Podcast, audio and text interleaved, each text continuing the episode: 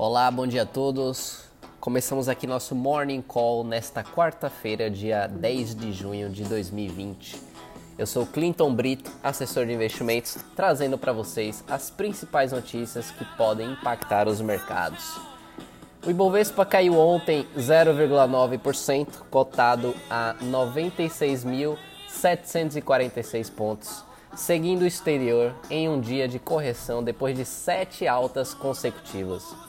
O dólar subiu 0,7%, cotado a R$ 4,89, enquanto a curva de juros operou perto da estabilidade, à espera de dados de inflação e da decisão de política monetária do Banco Central Americano, o Fed.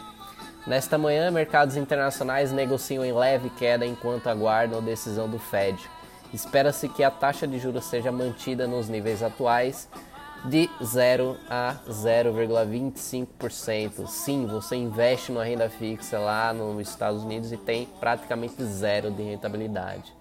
E o povo corre para isso, para investir lá. Além disso, senadores republicanos indicaram que o próximo pacote de estímulos não deverá vir antes do final de julho. No Brasil, o governo deve votar hoje, sem modificações, o texto da medida provisória 936, aprovado pela Câmara dos Deputados, que permite que as empresas negociem diretamente com os trabalhadores a suspensão do contrato de trabalho por até dois meses e a redução salarial por até três meses.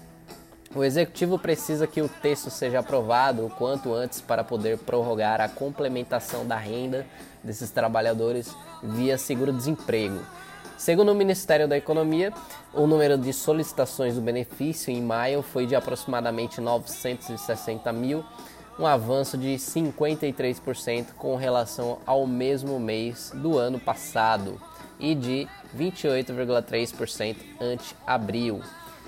Durante a reunião ministerial convocada ontem pelo presidente Jair Bolsonaro, o ministro da Economia Paulo Guedes reafirmou que o pagamento do auxílio emergencial será estendido por mais dois meses e confirmou que a equipe econômica segue trabalhando na unificação de benefícios sociais para a criação de um novo programa que substituía a, o Bolsa Família, chamado de Renda Brasil. De acordo com estimativas divulgadas ontem pela OCDE, a contração da economia brasileira em 2020 pode ser ampliada de 7,4% para 9,1%, caso o mundo sofra uma segunda onda de disseminação do novo coronavírus no último trimestre desse ano. De acordo com a organização, há 50% de chances de que vários países sejam obrigados a retornar, a retomar, perdão, nos últimos meses do ano as medidas de isolamento social que têm sido gradualmente flexibilizadas nas últimas semanas. Na cidade de São Paulo, por exemplo, o comércio de rua poderá voltar a funcionar a partir de hoje, ainda que respeitando um conjunto de regras estabelecidas pela prefeitura. Por enquanto, a OCDE prevê contração de 6% da economia global em 2020 e crescimento de 5,2% em 2021. A agenda de indicadores e eventos do dia traz ainda como destaques a divulgação de dados de inflação ao consumidor em maio no Brasil, o famoso IPCA, e nos Estados Unidos, o, o lá chamado de CPI. Na política, a expectativa sobre o julgamento no STF da legalidade do inquérito das fake news, investigação que originou a operação da Polícia Federal há duas semanas que mirou aliados do presidente Jair Bolsonaro. Ontem, o Ministério Público deu parecer favorável à possibilidade de que provas colhidas nessa investigação sejam usadas em ação que pede a cassação da chapa Bolsonaro-Mourão no TSE. Dentro do cenário global, nesta manhã mercados internacionais negociam com leve queda enquanto aguardam a decisão monetária do Fed e após senadores republicanos indicarem que próximo pacote de estímulos não deverá vir antes do final de julho.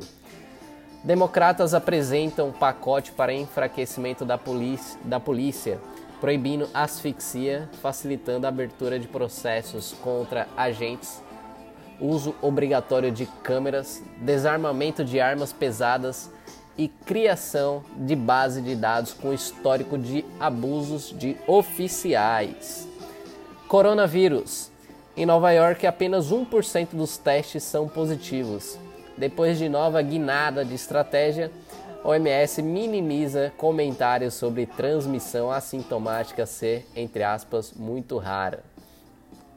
Macro Estados Unidos, a inflação só, é, de lá, né, o CPI, sai daqui a pouco, às 9h30, e tem a reunião do FONC, que é como se fosse o cupom deles lá, às 14 horas. Tá? É, Brasil, dados de inflação, saiu agora há pouco. Vou puxar aqui para vocês já já.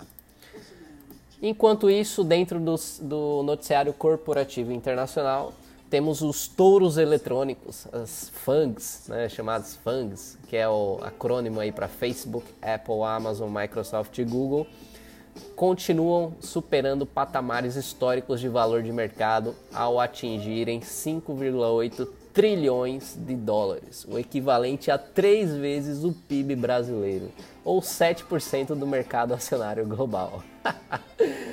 que colosso! Aula de pessoa física nessa crise. Ações da Hertz, a locadora de automóveis, caíram 95% no ano até o começo de junho, após declaração de falência, e bilionário Carl Icahn, que chegou a controlar 40% da companhia, liquidou suas ações a 70 centavos de dólar, perdendo 2 bilhões de dólares com o investimento.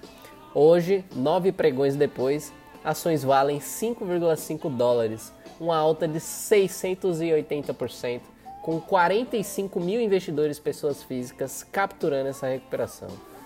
Que aula! Recorde nos games. Verizon registrou 100% de aumento de, do tráfego de dados relacionados a videogames. Nielsen anunciou que 45% das pessoas gastam mais tempo com jogos e 50% delas gastam mais dinheiro, enquanto a Twitch alcançou audiência histórica em maio. Com a reabertura econômica, o engajamento deve desacelerar e companhias com a capacidade de monetizar essa base e reduzir a canibalização irão se destacar. ATVI, que é a Activision Blizzard, aposta na monetização de Call of Duty Warzone, é, que é um jogo free to play, enquanto TTW é, precisa lançar um grande título que é a empresa é dona do GTA. Análises de mercado. Banco Mundial estima retração de 5,2% no PIB global, maior queda desde a Segunda Guerra Mundial, com maior percentual de nações reduzindo o PIB per capita desde 1870. Nações desenvolvidas puxam o declínio com a queda de 7% e países emergentes com a queda de 2,5%. Para 2021, é estimada a expansão da economia global em 4,2%, dada a base baixa de 2020. Da maior queda para a maior expansão, ao menos sequencial. Goldman Sachs estima uh, queda de quase 40% no PIB de países desenvolvidos no segundo trimestre de 2020, seguida de expansão de cerca de 27% no terceiro trimestre de 2020. Então é isso, o mundo está mais volátil, não são só os seus investimentos, é tudo. É, vamos ver como abriu o pregão de hoje aqui. Eu falo aqui às 9 horas e 13 minutos. O índice futuro abriu em alta, tá? De 0,81%, sendo cotado neste momento a 97.305 pontos. É, o dólar abriu em queda de 0,80%, sendo cotado neste momento a R$ 4,86. Tá? Os contratos futuros de DI sobem, as partes curta, média e longas da curva. E o contrato futuro do S&P 500, né, o principal índice da bolsa americana, ele sobe 0,43% neste momento sendo cotado a 3.218 pontos. Certo, pessoal, é isso. Vou ficando por aqui. Por hoje é só. Agradeço a todos pela audiência. Desejo a todos um bom dia e bons negócios.